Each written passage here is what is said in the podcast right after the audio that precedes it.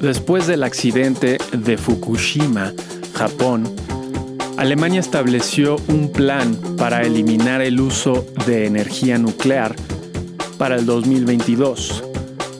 Hoy en día, desmantelar las últimas tres plantas nucleares que quedan para la generación de electricidad no es una opción.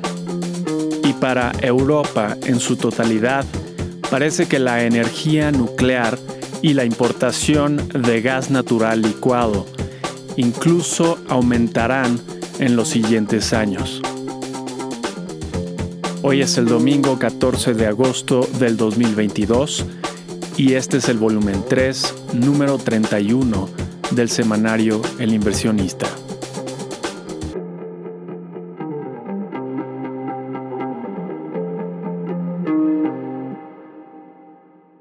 La noticia que marcó la semana fue la menor inflación estadounidense. Naturalmente, los mercados festejaron y por buenas razones. Si este descenso se repite el siguiente mes, podemos estar tranquilos de que la Reserva Federal se moderará en las siguientes alzas de la tasa de interés. Con esto, la bolsa tecnológica, conocida como el Nasdaq, se recuperó en 20% de su mínimo alcanzado a mediados de enero. En jerga financiera estadounidense, a una recuperación de esta magnitud se le califica como bull market.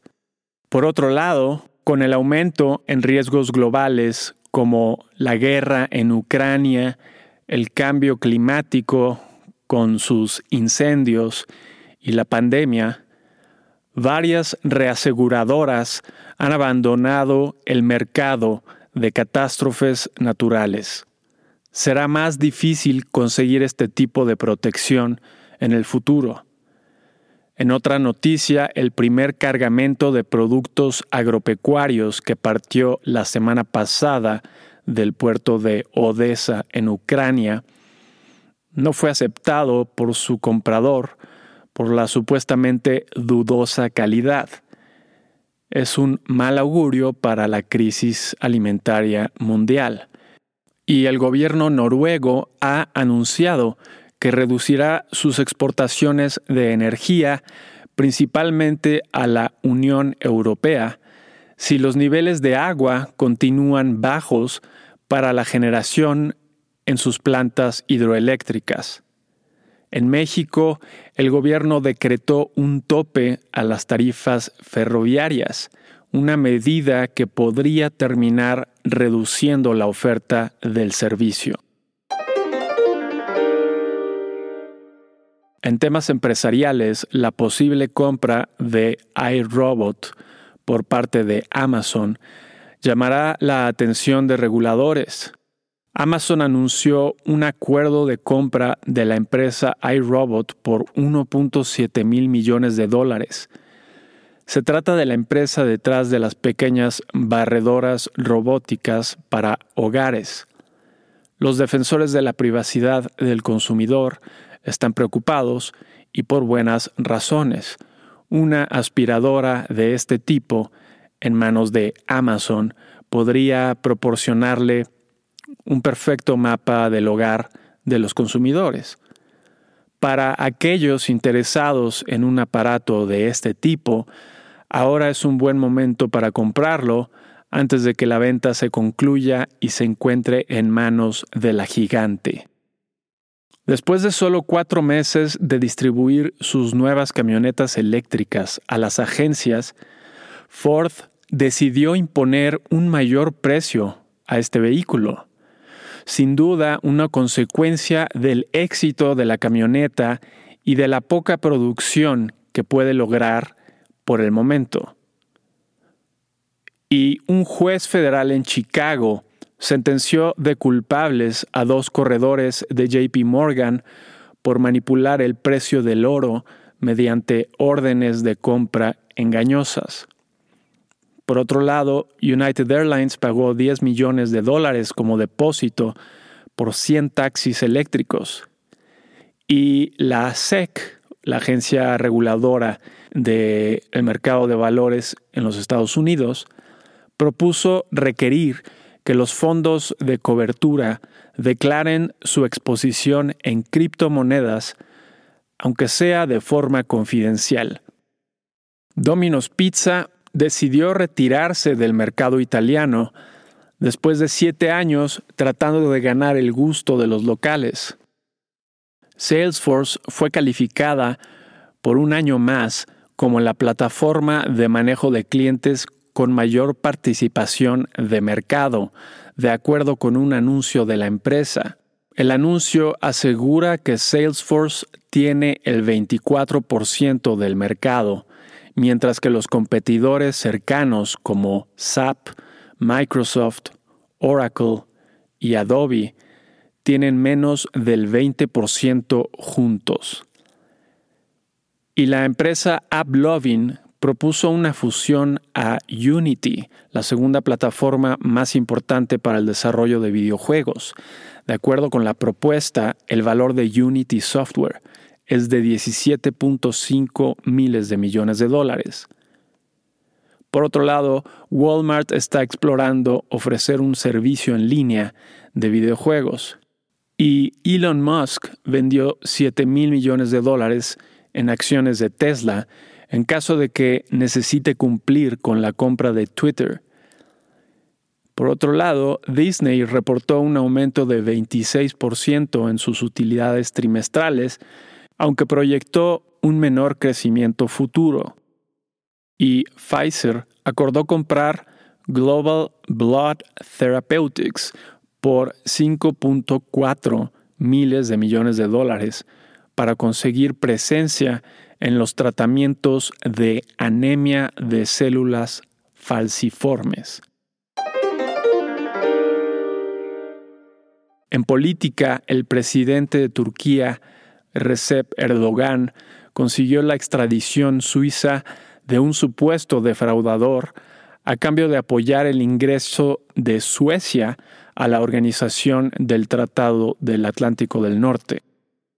Inversionistas internacionales aprobaron una moratoria de dos años a la deuda externa ucraniana de aproximadamente 20 mil millones de dólares, después de solicitudes de varios gobiernos, incluyendo los Estados Unidos.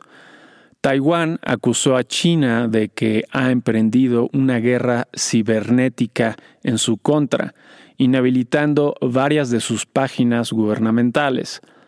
Taiwán asegura que China busca cortar eventualmente el acceso marítimo y aéreo, algo que tendría un enorme impacto sobre la empresa más importante de semiconductores del mundo, Taiwan Semiconductor Manufacturing Company.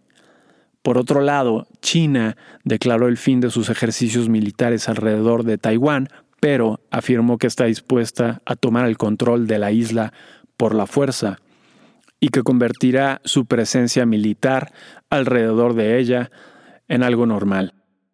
En México, un juez de Yucatán levantó la última barrera legal para impedir la construcción del tramo 5 del tren Maya.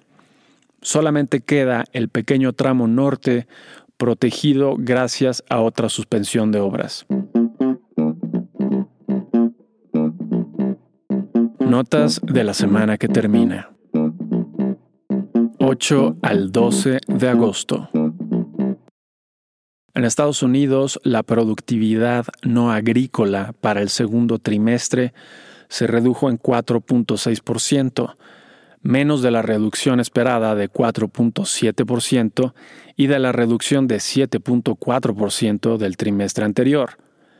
La inflación anual, según el índice de precios al consumidor para el mes de julio, se redujo de 9.1% a 8.5%, quedando por debajo de la expectativa de 8.9% y de la inflación de mayo, congruente con la baja en los precios de la gasolina que anunciamos la semana pasada. Los inventarios de mayoristas para el mes de junio aumentaron en 1.8%, ligeramente menos del 1.9% esperado y más cercano a un valor razonable de acuerdo a su historial. Las solicitudes de seguro de desempleo de la semana fueron más que la semana anterior, pero ligeramente menos de las esperadas y aún en valores que no generan preocupación. Finalmente, el preliminar de la confianza del consumidor, según la Universidad de Michigan, para el mes de agosto fue de 55.1, mejor que el del mes anterior de 51.5 y que las expectativas de 52.5. En reportes de utilidades tuvimos entre otras empresas a BioNTech con una sorpresa negativa con altas utilidades, AIG con una sorpresa positiva, Tyson Foods con una sorpresa muy ligeramente negativa con utilidades positivas, Roblox con una sorpresa negativa con utilidades negativas, Coinbase con una sorpresa negativa con utilidades negativas, Disney con una sorpresa positiva.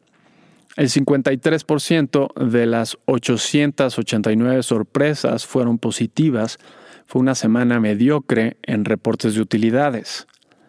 Con respecto a la semana pasada, el índice Standard Poor's 500 de la bolsa estadounidense avanzó 3.25%. El petróleo West Texas Intermediate subió de 89 dólares el barril a 93 dólares el barril y el oro subió de 1.773 dólares la onza a 1.800 dólares la onza. En México, la inflación para el mes de julio se incrementó muy ligeramente de 8.13% a 8.15%.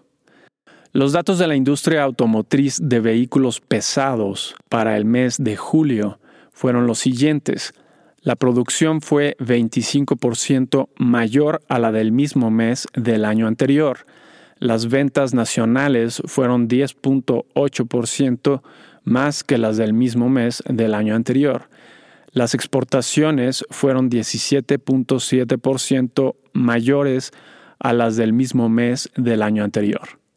El turismo internacional para el mes de junio fue de 3.3 millones de visitantes, apenas 7.8% más de los del mismo mes del año anterior, cuando la pandemia se encontraba en pleno apogeo por la variante Delta. El récord de divisas que sí se registró para el mes de junio fue probablemente por turismo no internacional, pues el país ha recibido 18.4% menos turistas internacionales durante los primeros seis meses que durante los primeros seis meses del año 2019. Las ventas nominales de la Asociación Nacional de Tiendas de Autoservicio y Departamentales para el mes de julio reportaron un incremento de 11.7%. Quitando la inflación, esto equivale a un crecimiento de 3.55%. El Banco de México incrementó la tasa de interés de 7.75% a 8.5%, como se esperaba. La actividad industrial para el mes de junio tuvo un crecimiento de 0.1% respecto al mes anterior, quedando por debajo del crecimiento esperado de 0.3%. Finalmente, los empleos formales para el mes de julio aumentaron 10.700 con respecto al mes anterior. Con respecto a la semana pasada, el índice de precios y cotizaciones de la Bolsa Mexicana de Valores avanzó 4.55% y el tipo de cambio bajó de 20.32 pesos por dólar a 19.82 pesos por dólar. ¿Qué podemos esperar para la semana entrante? 15 al 19 de agosto. En Estados Unidos, el martes tendremos los permisos de construcción, los comienzos de construcción residencial y la producción industrial para julio. Se espera que los comienzos de construcción disminuyan ligeramente de 1.57 millones a 1.56 millones y después de retroceder 0.2% en la ocasión anterior, se espera que la producción industrial rebote en el mismo monto. El miércoles tendremos las ventas minoristas para el mes de julio. Con y sin vehículos, se espera un crecimiento muy ligero en el primero de 0.1% y una contracción muy ligera en el segundo de 0.1%. Ese mismo día tendremos las minutas de la última decisión de la Reserva Federal. El jueves tendremos el índice de manufactura de Filadelfia para el mes de agosto, que lleva dos meses de caídas consecutivas y crecientes. Ese día tendremos las ventas de casas existentes para el mes de julio, un indicador muy claro de la economía. En la ocasión anterior disminuyó por primera vez por debajo de los niveles prepandémicos. Se espera una nueva y considerable disminución de 5.12 millones a 4.85 millones, que sería un nivel cercano al de mayo del 2014. Finalmente, ese mismo día tendremos las solicitudes de seguro de desempleo de la semana. Nos ayudarán a ver si el mercado laboral vuelve a apretarse como lo hizo en su promedio mensual hace dos semanas. En reportes de utilidades tendremos entre otras empresas a Walmart, Home Depot, Cisco, Lowe's y Target. En México, el viernes tendremos la encuesta de servicios y la encuesta de empresas comerciales, ambas para el mes de junio. La última contiene las ventas minoristas de dicho mes.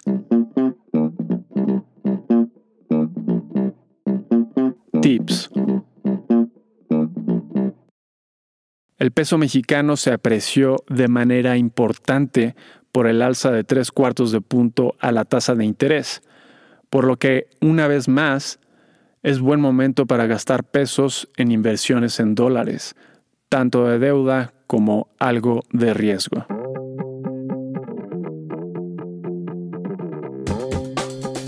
Y eso es todo para esta semana. Si te interesa consultar la versión completa, ver números anteriores o suscribirte para recibir El inversionista de forma gratuita, lo puedes hacer a través del sitio elinversionistaonline.com. Y si te gusta escucharnos, por favor, déjanos una reseña en la plataforma que utilices. Nos ayudaría mucho. Mi nombre es Gerardo Gómez Ruano. Nos vemos la siguiente semana.